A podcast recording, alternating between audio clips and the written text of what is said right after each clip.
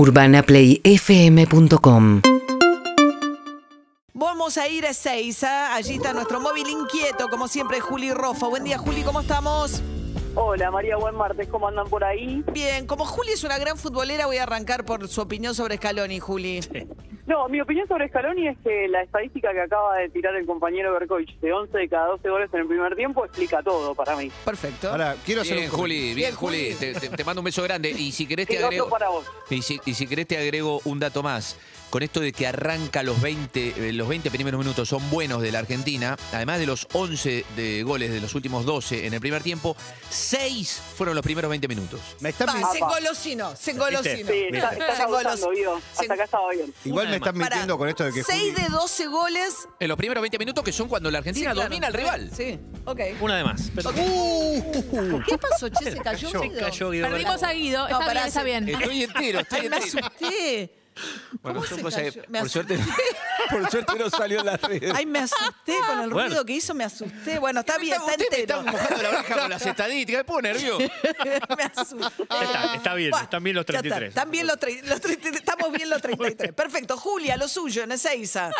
Sí, nos vinimos para acá porque se conoció este fin de semana, el domingo, la Dirección Nacional de Migraciones dio a conocer un informe que dice que 4 de cada 10 personas que llegan a la Argentina del exterior no cumplen con la cuarentena establecida, que es de 10 días, vos tenés que esperar 10 días en el lugar en el que informás que vas a hacer cuarentena obligatoria, justamente para evitar cualquier diseminación del coronavirus, sobre todo en este momento en el que se conoció que además llegó otro caso de la variante Delta, que es la variante que originalmente se, se obtuvo en la India. Bueno, para prevenir la diseminación de estas variantes que se supone que contagian más, contagian más rápido, es que se supone que vos tenés que hacer esta cuarentena. Ahora, vinimos a ver cómo están funcionando los controles una vez que vos llegás acá al aeropuerto de Seiza, en lo que va de la madrugada, llegó un vuelo de Lima, llegó un vuelo de Brasilia, y lo que nos cuentan los pasajeros es que te, controlan, eh, que vos, obviamente, antes de subir al avión para venir a la Argentina, tenés que presentar un PCR negativo.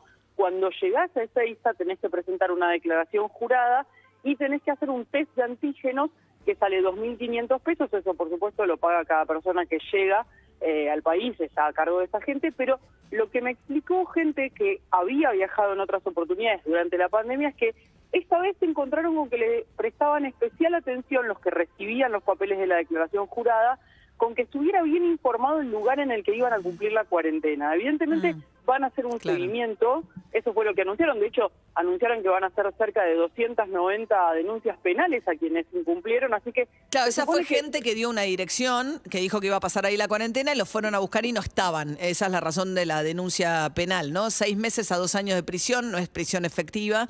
Pero acá, por ejemplo, Majo eh, Echeverría, nuestra coordinadora que viajó a Uruguay en medio de la cuarentena, la controlaban un montón, la llamaban por teléfono a la casa todo el tiempo. Lo que pasa es que, claro, dando celulares, por ahí da margen a que alguien no esté en el lugar en el que dice estar, distinto, ¿no? En las que- la- por eso empezaron con las Con inspecciones. puerta. Claro, inspecciones a domicilio. Vos sabés, Sí. Juli, que charlando el otro día con Fernán Quiroz, el ministro de Salud de la Ciudad de Buenos Aires, preguntándole qué haría distinto. Eh, si pudiera volver un poco el tiempo atrás. Y una de las cosas que dicen es que tardaron mucho en ponerse estrictos con el cierre de fronteras y el control de los que llegaban de afuera cuando arrancó todo. Que recién después hubo un momento, ¿te acordás que el gobierno de la ciudad dispuso de los hoteles y los Sí. mandaba obligatoriamente y la gente se, muchos se enojaban?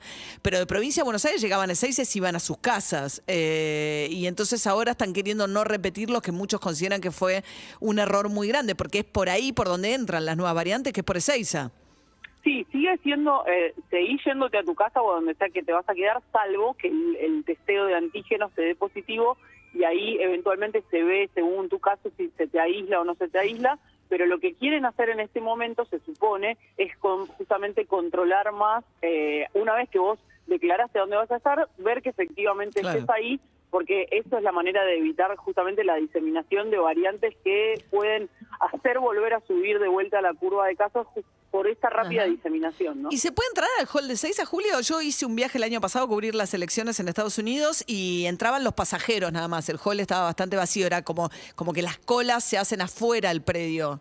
Sí, eso sigue siendo así. De hecho, ahora eh, hay fila para quienes tienen que ir eh, haciendo el embarque eh, dentro de un rato afuera.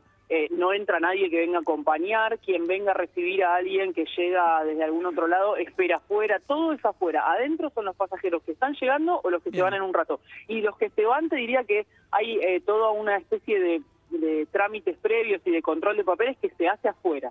Bien. Juli Rofo, desde el móvil de E6, a partir de la decisión del gobierno de controlar un poco más a los pasajeros que llegan a la Argentina para evitar que, o postergar, porque finalmente termina siendo ine- inevitable la circulación de la variante Delta, que es mucho más contagiosa, lo máximo posible, que, que empiece a tener circulación comunitaria cuando la vacuna esté más, más eh, con el plan de vacunación más avanzado. Eso es un poco la idea. Y sí, porque así contrarrestás, digamos, inmunidad de rebaño va un poco en contra de la diseminación rápida, Claro, pero para claro. eso todavía falta. Gracias, Juli. Un beso. Urbana Play 104.3 Tenemos un segundo acá. Hola, Juli. Hola Guido, ¿cómo estás? ¿Estás eh, sentado bien? ¿Estás? Estoy, eh, estoy ahí con la cadera de titanio, pero sigo adelante. ¿eh?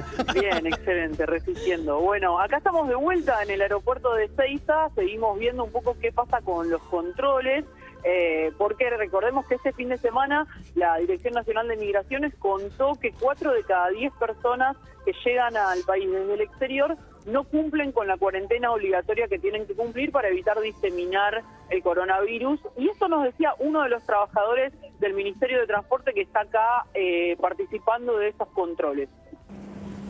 Bueno, el procedimiento es que el pasajero baja del vuelo y se hace eh, un antígeno, un test de antígeno, que sale de 2.500 pesos, eh, lo paga el pasajero. Una vez que le da el negativo se puede retirar, hace 7 días de aislamiento y después un nuevo PCR. Si le da positivo se hace un testeo eh, de PCR y se lo aísla en un hotel y a las esperas del resultado del, del nuevo PCR, ¿no? Bueno, eso que nos contaba este trabajador eh, es que si te da positivo te tenés que hacer un PCR todo a cargo del, eh, del pasajero. 2.500 pesos sale el test de antígenos que te haces, alrededor de 6.000 el otro. Y recordemos que el laboratorio que está acá instalado en Ezeiza cambió hace un poquito más de un mes. Eh, ahora mismo estos testeos los hace el laboratorio Zambulian porque había habido todo un tema respecto de que el laboratorio que estaba antes, LabPac, se llamaba, eh, había tenido ciertas irregularidades, había pasajeros que decían que les daban el resultado del testeo en dos minutos, lo cual es bastante difícil de conseguir. Si bien Aeropuertos Argentinos 2000 hizo auditorías y hasta ahora aseguran no haber encontrado nada extraño, bueno, cambió la concesión de quienes hacen los testeos acá en el aeropuerto para tratar de que sea lo más transparente posible y alrededor de media hora es lo que está demorando ahora el test de antígenos. Ahora mismo están llegando pasajeros de Bogotá y en un ratito ya hay fila para embarcar para este mismo vuelo que vuelve a Colombia. Gracias, Juli Rofo, desde Seiza. Te mando un beso, Juli. Un beso. Urbana Play 104.3